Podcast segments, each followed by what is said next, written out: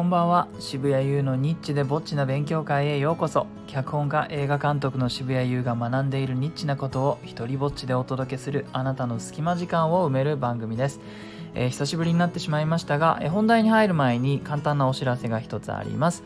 えー今ですね、えー脚本の読み解き方というえ僕がまあその文字通り脚本の読み方読み解き方を教える動画が先週と今週とで前編後編えー僕のチャンネルじゃないんですが、えー木俣俊太さんという元芸能事務所マネージャーの方がやっているチャンネルで、えー公開されていてですね。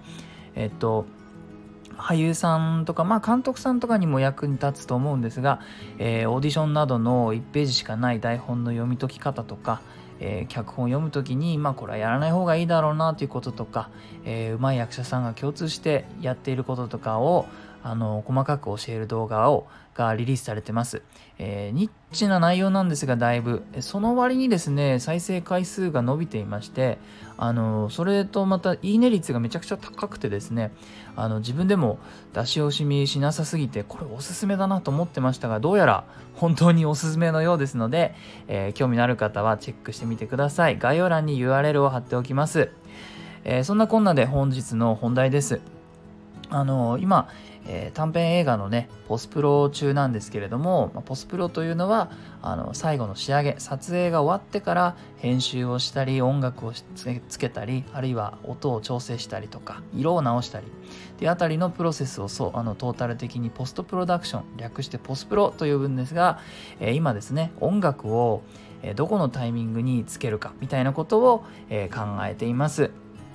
えーとま、監督によってはまるまる映画のデータを作曲家さんに投げてもう音が聞こえるところに入れてくださいみたいなふうにやる人もいるそうなんですが、ま、僕はですねなるべくリテイクを少なくしてあげたいし、ま、自分もそんなに何度もこうチェックもしたくないっていうのもありまして、えーかなり最初からタイムコードとあタイムコードっていうのはどこからどこまで音楽が鳴ってるみたいなのを秒数でね指定して、えー音楽の雰囲気みたいなのも指示を出し出すタイプの監督です。でですね、えー今日まあちょっと意識した改めて意識したのが音楽が入ってくるタイミングって自分はどんな基準を持ってね、えー考えてるんだろうなっていうのを、まあ、逆にラジオで何話そうかなって思ったらひねり出したみたいなところはあるんですがそんなことについてちょっと考えました。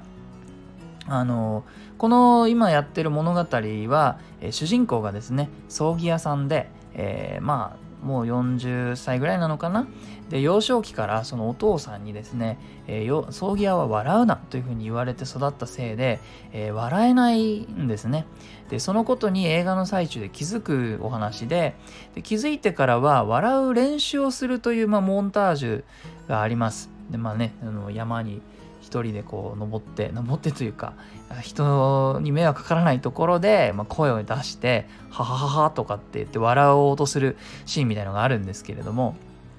えーでそのシーンの順番としてはこう気づきを与えてくれる人がいてそのセリフがあってでカットが変わると笑う練習をしているっていう風な流れに編集でなってます。で、えー映像にですね合わせて音楽を、あのーまあ、映像に合わせてやるんだったらその変わり目カットが変わったところで音楽をスタートさせるのが、まあ、自然なのかなって思うんですけれどもでもなんか自分の判断基準はそこじゃなくて、まあの登場人物の感情の方にやっぱり音楽を合わせたいんですよ。えーなので気づき始めるところっていうのはその、えー直前のシーンの終わりなんですだからほんの本当に差としては数秒ですね。5秒か7秒かそれぐらいの差しかないんですけども今この言葉を聞いてこの人の人生で何か気づきが起きたよ。っていうことを表したい場合はやっぱり始めるタイミングそこなんですよね。もちろん音楽を当てる時のこう全てに当てはまるわけではないんですけども。でも今このシーンに関して言えば、まあ、気づき始めた時がその人物の人生に音楽が流れ始めたタイミングなんだなっていうことなので音楽もそこでスタートさせる、えーみたいなことです、えーいいなと思ったらあーハートマークタップしてください。Twitter もやってるのでよかったらそちらもフォローしてください。Twitter で聞いている人は「ハッシュタグ日ぼち」で拡散してくれると嬉しいです。では渋谷優でした。